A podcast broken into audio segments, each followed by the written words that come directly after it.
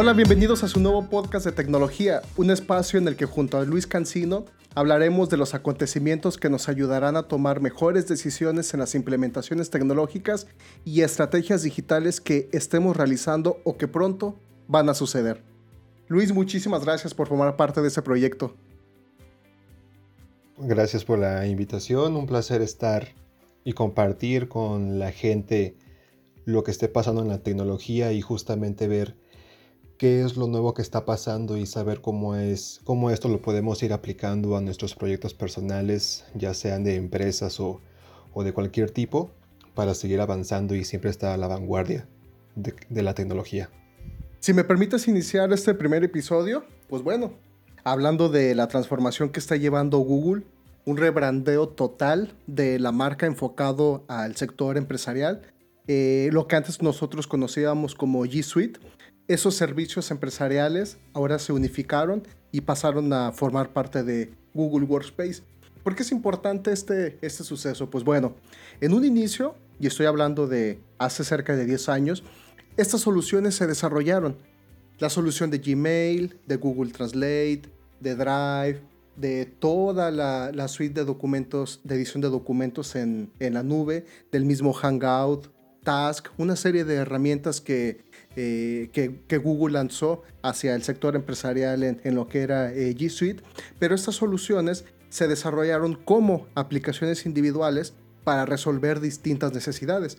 En el momento en el que estas, estas soluciones fueron desarrolladas, pues bueno, una parte estuvo enfocado al aspecto móvil, otra todavía al, aspecto de, escritorio.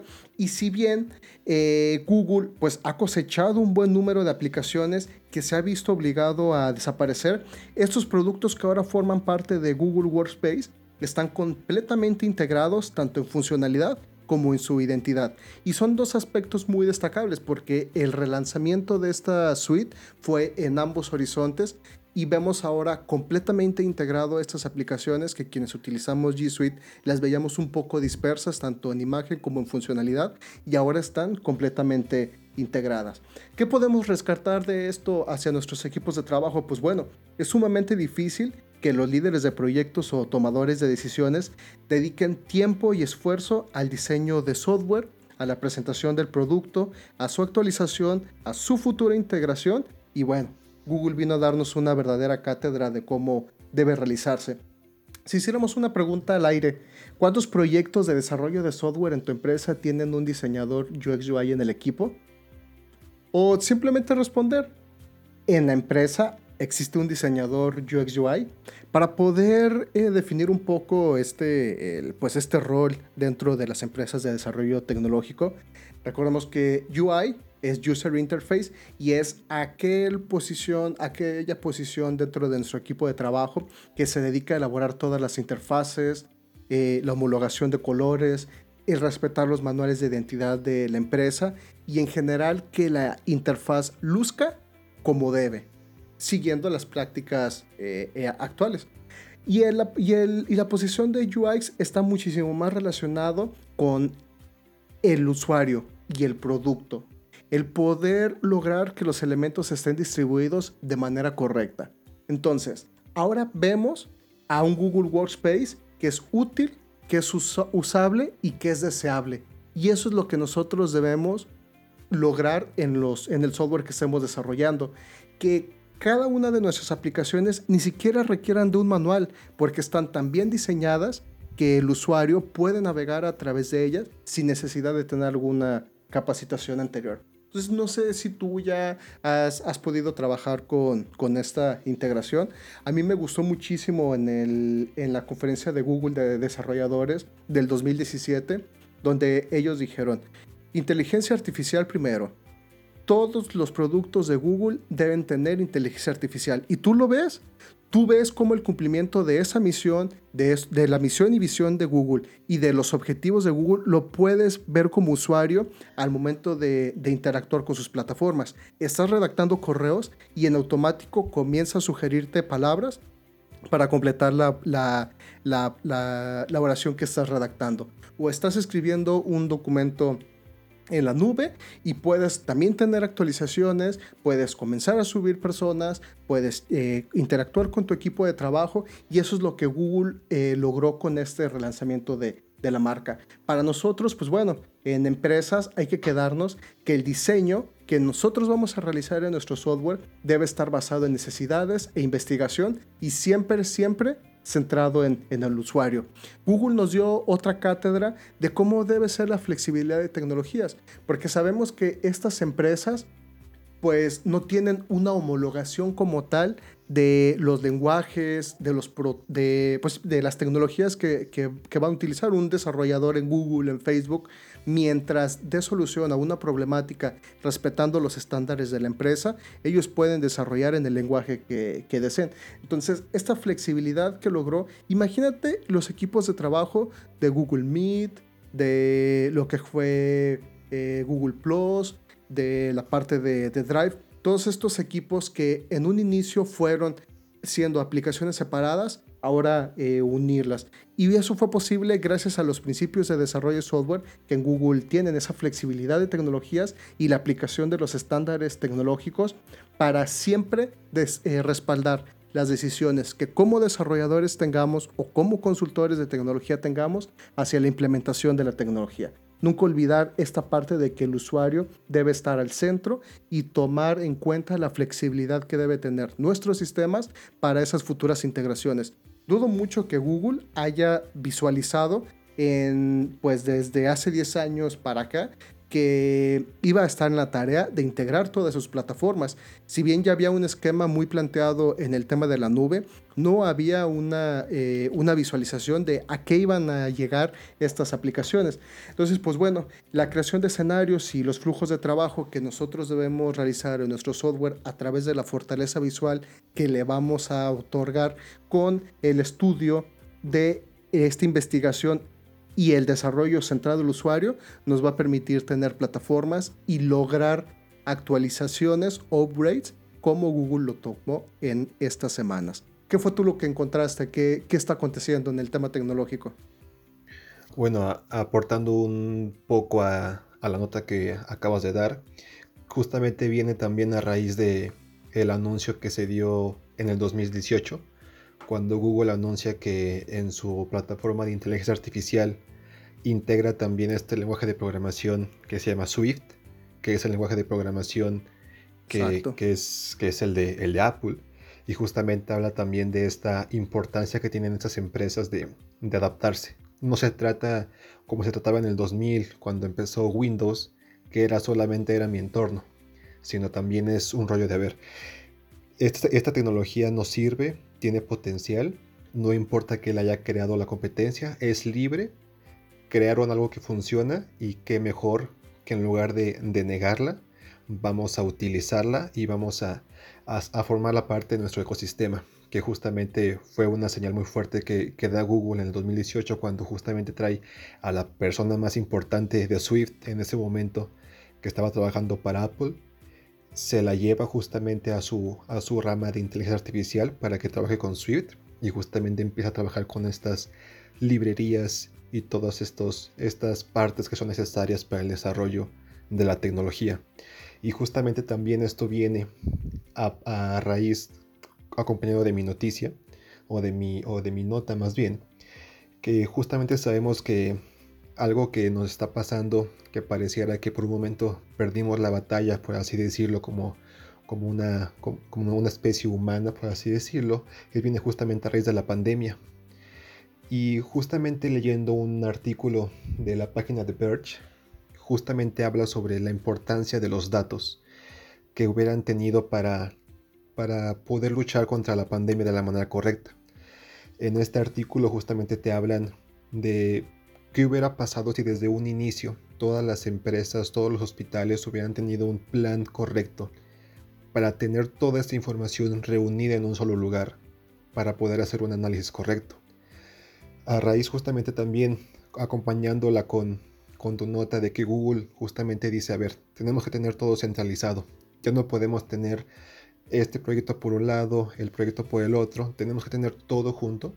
Justamente en el artículo te hablan de que los hospitales, por sorprendente que sea, aunque sean de la misma empresa o, de la misma raíz, cada una tiene su información por separado, lo cual es algo a lo mejor ilógico de pensar ahorita, el decir, ¿sabes qué?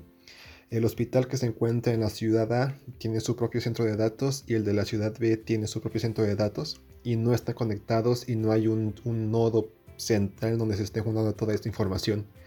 Y justamente hablan de la importancia de tener un plan correcto al momento de, de tener los datos. Como sabemos, los datos al día de hoy en muchos lugares, no lo digo yo, te dicen que los datos son el nuevo petróleo porque justamente los datos te permiten hacer muchas cosas, conocer a tus clientes, conocer a, conocer a tu mercado, conocer qué, qué producto si, si, va a funcionar o no va a funcionar, etcétera. Justamente conocer todo esto. Y en el artículo te hablan justamente de, a ver, los están hablando de un tema muy grande como la pandemia, pero creo yo que lo podemos llevar hasta un punto muy, muy central, que es el desarrollo de la empresa. Tú tienes una empresa, necesitas datos, pero no necesitas cualquier dato. Tienes que ser muy inteligente en escoger el dato que necesitas o los datos que necesitas. ¿Necesitas el nombre de tus clientes? No, entonces no lo tengas, porque eso te va a pedir recursos que a lo mejor no vas a tener.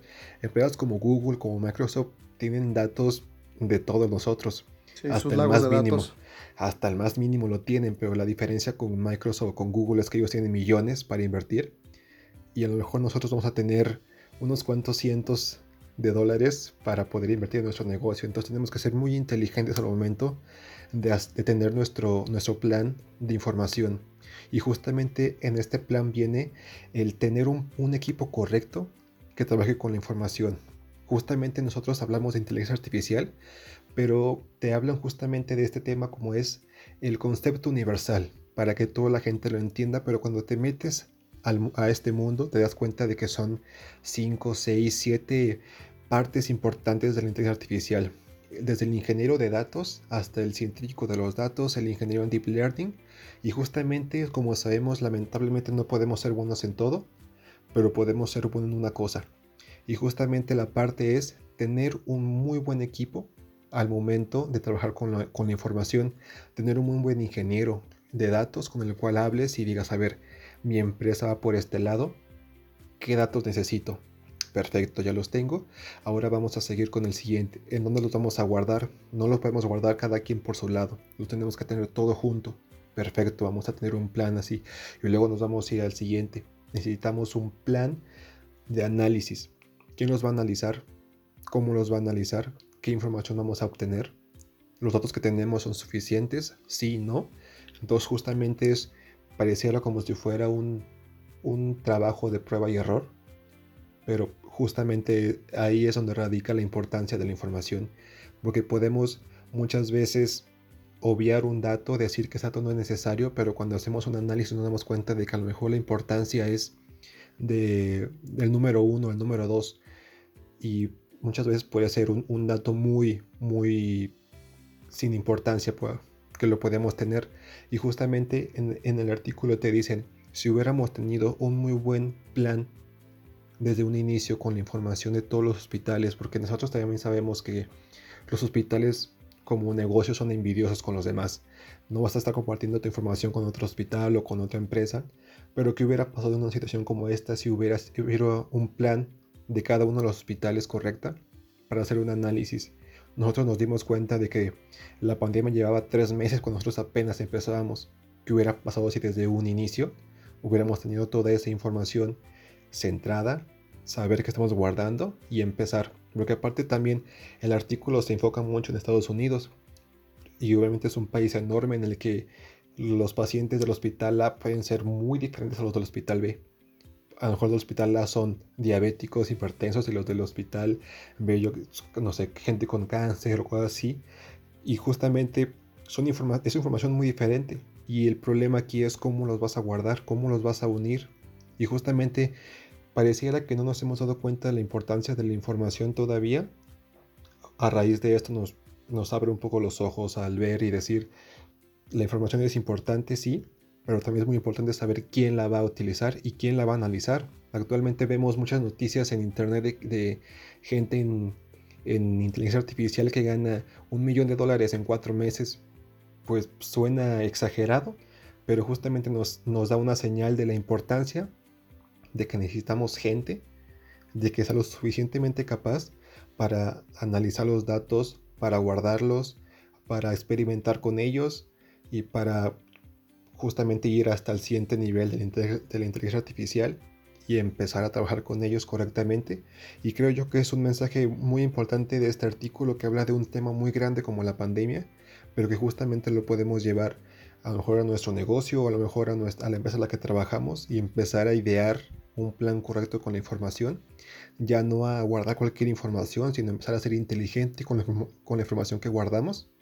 Y cuando tengamos esa información correcta, empezar a hacer el análisis para que la siguiente ocasión en la que pase una situación pues desagradable como en la pandemia no, no nos lleve la delantera y justamente poder atacar correctamente que justamente una pandemia que puede durar más de un año pues poder reducirla lo más lo suficiente para poder seguir adelante y justamente tener un plan correcto de, tecnología y de ciencia, que creo yo que es actualmente lo más importante, pero que parece que está siendo olvidado por muchos. Y complementando un poco, pudiéramos dividirlo en tres sectores principales. Uno de ellos es el área de, Asia, eh, específicamente en China, en donde sí hay registros. China y creo que Corea del Sur, que hay un, un uso eficiente del manejo de las tecnologías para el tema de la pandemia, a diferencia de Europa o en el mismo caso de Estados Unidos, como lo mencionas, estos sistemas están aislados, a diferencia de China, donde todos los hospitales pertenecen a una misma red, todo lo controla el gobierno por su situación política, pero ahí pudo ser posible desde el inicio de la pandemia muchas de las acciones tempranas que China eh, realizó, pero pues bueno, eh, son países que se cuecen de manera muy diferente al resto del mundo y podemos compararnos en cuestión de tecnología, pero la manera en, la, en, su economía y en su política es muy, muy diferente. Y están esos tres escenarios. Está eh, Estados Unidos, Europa, con un adelanto tecnológico muy importante, sin una integración. Está Asia con adelantos tecnológicos importantes e integraciones importantes. Y está México cuya Secretaría de Salud presenta los resultados de contagio COVID con dos semanas de retraso, porque es el tiempo que se necesita para poder homologar la información y hacer una limpieza de lo que envían cada uno de los estados. Entonces, eh, va a ser interesante eh, tocar esa lectura que nos recomiendas para traerla a la perspectiva de, México. Yo quisiera eh, tocar un último punto y es una noticia que, que, salió muy recientemente y es el cierre temporal de Superama. ¿Qué tendría que ver Superama en, este, en este podcast? Pues bueno, vamos a darnos un, un, pequeño, un pequeño recuento. Superama actualmente en México tiene 96 tiendas en 16 estados de, de la República y anunció que va a haber una desaparición temporal de, este supermercado, que es propiedad de Walmart. En palabras del, vicepresidente de Walmart Supercenter, Walmart Express y, Superama, después de hacer un plan detallado de marketing, todas las conclusiones llevaron a optar por Walmart Express sobre Superama y cambiar eh, estas tiendas para poder sumarlas a este, a este otro nombre. ¿Qué es lo importante de aquí? Y destacamos de una entrevista que le realizaron. Él mencionó, la decisión es parte de un proceso de transformación donde la innovación se ha hecho más recurrente. Walmart Express viene justamente a atender a un cliente que está evolucionando rápidamente y que va mucho más allá de ahorrar en dinero. Está buscando ahorrar en tiempo. Es muy importante el proceso de comercio electrónico que estamos llevando en este tiempo porque estaba evolucionando para poder establecerse. Y lo que hizo la pandemia fue potenciar la implementación de estas tecnologías. Podemos revisar a Walmart, podemos revisar a Amazon, a mucha Corner Shop, a todas estas empresas que ya tienen muy bien establecido su modelo de e-commerce en el, en el lugar en donde están y comienzan a, a interactuar con otras fronteras. Eh, Walmart ya tiene una presencia digital muy importante en, en, México. Si mal no recuerdo, en todos los Walmart del país ya podemos hacer pick-up comprar a través de su aplicación móvil y el pedido está listo en una zona exclusiva de estacionamiento. Llegamos nosotros con nuestro vehículo y nos lo surten, pero todo es hasta a través de este de este e-commerce. Sabemos que en Estados Unidos Walmart y, esta, y y Amazon tienen una lucha muy importante por este mercado eh, minorista y ahí lo están llevando. Las fortalezas de Walmart las conocemos, tienen muchísimos, eh, eh, muchísimas tiendas que pueden funcionar como centros de distribución o locales de recogida, pero aún más importante podemos decir, pues es que ya todo está hecho. Sí y no, porque las fronteras de los países son muy evidentes, son muy evidentes en legislación y son muy evidentes en el grado de penetración de la tecnología.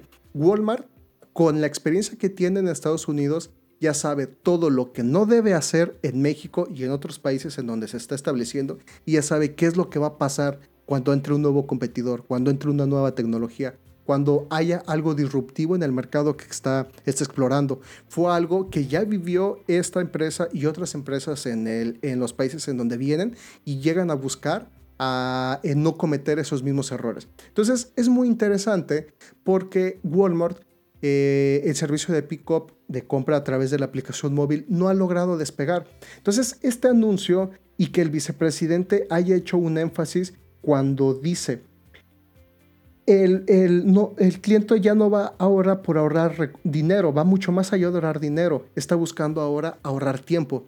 Y si sabemos que Superama es un supermercado perfilado a un grado adquisitivo alto, por lo tanto, tienen un grado de penetración muchísimo más alta que otros mercados, como el mercado que atiende tal vez Bodega Horrera o, la comercial mexicana, bueno, ya no es la comercial, ya, ya es Soriana, este, eh, eh, este tipo de supermercados atienden a clientes muy diferentes con grados de penetración tecnológica también muy diferentes.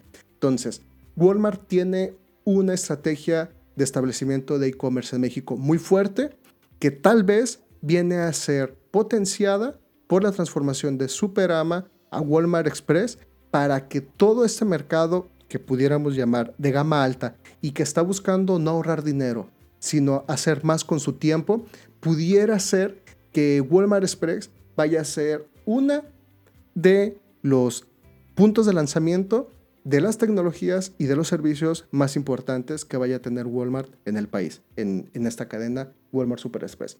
Entonces, si bien la, la, la noticia pudiera llevarnos como decisiones de una empresa para poder hacer una estrategia de mercadotecnia y de comunicación más eficiente, por, en las palabras del vicepresidente podemos leer otra cosa. Y va muy perfilado al anuncio que hizo el 13 de octubre Apple cuando activó en Apple México la, su, página de Apple Pay, que es, el, ese servicio de pago con el teléfono, en donde solamente acercas la parte trasera de tu teléfono a una terminal bancaria y sin necesidad de una, una tarjeta, esa tarjeta ya está por así decirlo, codificada en tu celular y a través de NFC se logra la transacción. Es un sistema de Apple Pay, ya está muy bien posicionado en el mundo, es muy reconocido y probablemente va a llegar ya a México. Eh, les mencionaba, el 13 de octubre colgaron la página y dice el servicio está muy pronto. Entonces son servicios de comercio electrónico uno tras otro de diferentes empresas que nosotros debemos eh, pues tener muy muy muy a la vista. ¿Qué debemos observar en Walmart Express? Las tendencias. Saber cómo es que se va a estar desarrollando la evolución de, Superama a Walmart Express y estar atentos cómo va a ser la interacción con el cliente, cómo va a ser el manejo de los productos, revisar muy bien la aplicación actual de Superama y revisar en unos meses cómo va a estar trabajando con Walmart Express. Nos va a dar muchísimas ideas a nosotros como desarrolladores de tecnología el ver el posible caso de éxito que pudiera tener en esta empresa para tomarlo como referencia. Y creo que sí es muy importante esta nota. ¿Por qué? Porque nos va a marcar un timeline y, e ir siguiendo estas actualizaciones que vaya a hacer la empresa para tomar nota y saber qué sí hacer y qué no hacer en la, en, la nuestra. Entonces, pues bueno, te dejo ahí el tema de, de, Walmart. No sé si quisieras agregar algo más. Pues pareciera que es una tendencia que va a seguir manteniéndose la necesidad de, digamos, ahorrar tiempo en todo. Digo, no solamente lo vemos en, en, comprar productos de uso diario, sino también en, en, a lo mejor ver una película. Lo vimos con Netflix en un inicio, que ya no necesitabas ir, a ver, ir al cine, el estacionamiento. Digo, pareciera hacer cosas a lo mejor muy simples o que no tomamos mucho en cuenta, pero a lo mejor la experiencia en un cine es muy diferente, eso es algo obvio, pero la, la facilidad de simplemente en tu teléfono, en tu computadora, ver una película, ver una serie, desde ese momento empezamos a, a ver un cambio justamente en, escuchar música, en consumir cualquier producto audiovisual, ya es muy fácil. Pareciera que todo esto, todos estos avances tecnológicos que se están dando no solamente son enfocados a, la compra y venta de, productos de uso común, también pareciera ser una tendencia en facilitar prácticamente todo lo que hacemos en el día a día y pareciera ser y mucha gente dice justamente de que esta generación es la generación más floja porque todo, todo lo tienen a la mano en el teléfono, etc. Pero a mi manera de ver las cosas es completamente diferente. Ya no perdemos el tiempo en un banco esperando a que nos atienda algún gerente porque tenemos algún problema. Ya todo lo podemos hacer directamente desde la aplicación en el teléfono. Ya necesitamos ir a, la ventanilla que nos den el dinero. Podemos ir a un cajero. Ya necesitamos dinero para comprar cosas. Lo podemos hacer todo desde, desde internet. Y pareciera... O necesitas la tarjeta para retirar dinero del cajero. También, pareciera, o sea, ya es todo una, una corriente en el que dicen, nos facilitan todo, pues sí es más fácil hacer muchas cosas, pero nos libera el tiempo para enfocarnos en lo que verdaderamente es importante. Mucha gente van a perder el empleo muchas personas y lamentablemente sí, pero creo yo que también esto abre la puerta y nos da una señal de que sabes que ya no es necesario simplemente acabar la prepa y tener conocimientos básicos, sino ya tienes que empezar a pensar en, en más, más allá. Te están quitando tiempo para que te enfoques en cosas que verdaderamente importan. Ya no, ya no vas a perder el tiempo en una fila de un, de un supermercado a esperar 30 minutos a que te, a que te comprar los productos. Ya no vas a ir a un banco una hora o dos horas como era común. Ya no vas a estar perdiendo el tiempo en todo eso. Vas a poder enfocarte y tu tiempo vas a ser tú el que decida cómo lo vas a usar. O lo utilizas viendo Netflix o viendo YouTube o perdiendo el tiempo o, lo dedicas justamente para enfocarte en aprender cosas nuevas, en leer algún libro nuevo, en aprender una nueva habilidad. Y creo que justamente son maneras distintas de ver eso. Mucha gente dice, es que es más difícil para las personas. Va a ser más difícil, obviamente. Lo estamos viendo justamente como, como tú lo decías en tu primera noticia, en tu primera nota de Google. Todo eso viene a raíz de un análisis que se hace, no son, no son decisiones que se toman al azar. Todas esas son decisiones que se toman minuciosamente. Lo de Walmart es una decisión que se tomó minuciosamente, no es una decisión que se le ocurrió justamente al directivo y dijo, ah, vamos a hacer esto porque quiero que mi marca aparezca en, en, en más tiendas de México. No, todo eso tiene un porqué y justamente bien. Y una decisión basada en datos. Una decisión basada en datos y justamente volvemos a ver la importancia de tener los datos y justamente la importancia de tener los datos correctos no de tener cualquier dato. Creo yo, a lo mejor estoy como, como echando para atrás a Walmart, no, no sé cómo decirlo, pero a lo mejor Walmart no tiene la cantidad de datos que tiene Google. A lo mejor Walmart es más inteligente en los datos que tiene de sus clientes. Y en base a esos datos, ellos llegaron a la conclusión de que necesitan hacer o tomar ciertas decisiones. Y, creo, y justamente ahí volvemos a tomar la, la importancia de tener los datos correctos. Y si es más difícil inteligencia artificial, los datos, porque necesitas tener conocimientos a lo mejor de matemáticas, de estadística, etcétera, pero te abre las puertas a trabajar en algo más interesante. Creo que, creo que en lugar de tener esta, en lugar de verlo de la manera negativa, de que tenemos más tiempo para, para ser ociosos, lo podemos ver en, en el lado de tenemos más tiempo para enfocarnos en las cosas importantes, en avanzar como, como especie en ir a Marte, en ir a la Luna, en, empezar a ver cosas importantes y empezar a olvidarte de me tengo que levantar a las 8 de la mañana porque tengo que ir al banco y quién sabe cuántas horas me tarde. Ya creo que por suerte poco a poco nos empezamos a olvidar de, de esas cosas, de empezar a, a hacer un plan de, de 12 horas para hacer dos cosas porque una la vas a ir al banco y otra vas a ir a, otro lado en donde también en donde también vas a hacer absolutamente nada porque vas a ir al gobierno, vas a ir a sacar no sé qué documento y en el gobierno son otras 8 horas más aparte de las del banco. Y justamente creo que nos, nos empezamos a olvidar de justamente eso y nos empezamos a preocupar por lo que verdaderamente importa, qué voy a hacer yo y, y, y en qué voy a formar parte, en qué voy a dejar mi granito de arena en la historia, voy a hacer, voy a hacer un trabajo que, que avanza en la tecnología de, inteligencia artificial, de criptomonedas, de blockchain, etc. Creo que es una oportunidad de darnos cuenta de que las empresas están tomando unas decisiones que, que es ahorrar tiempo y creo yo que justamente ese tiempo que nos ahorran lo podemos empezar a aprovechar para hacer cosas que verdaderamente importen y cosas que verdaderamente nos sirvan. No solamente ver una película porque sí, sino empezar a, analizar nuestro tiempo y a ser inteligentes. Entender el por qué. Empezar a ser inteligentes con lo que vamos y lo que no vamos a hacer. Perfecto. Sí, el problema no es que tenemos ya los servicios en la mano. El problema eres tú que no sabes qué hacer con el tiempo que ahora te liberan ellos. Entonces, pues bueno, ya es un tema ahí de, de reflexión personal. Y en el caso de Walmart, la pregunta quedaría, ¿qué datos crees tú que, eh, debieron haber usado para tomar e, esa decisión y de manera personal en el próximo crecimiento, en la evolución, en nuestro próximo proyecto, preguntarnos qué datos vamos a usar o debemos usar para lograr el crecimiento que nosotros queremos. Pues Luis, muchísimas gracias por acompañarnos en este nuestro primer episodio y nos vemos para la próxima. Hasta la próxima.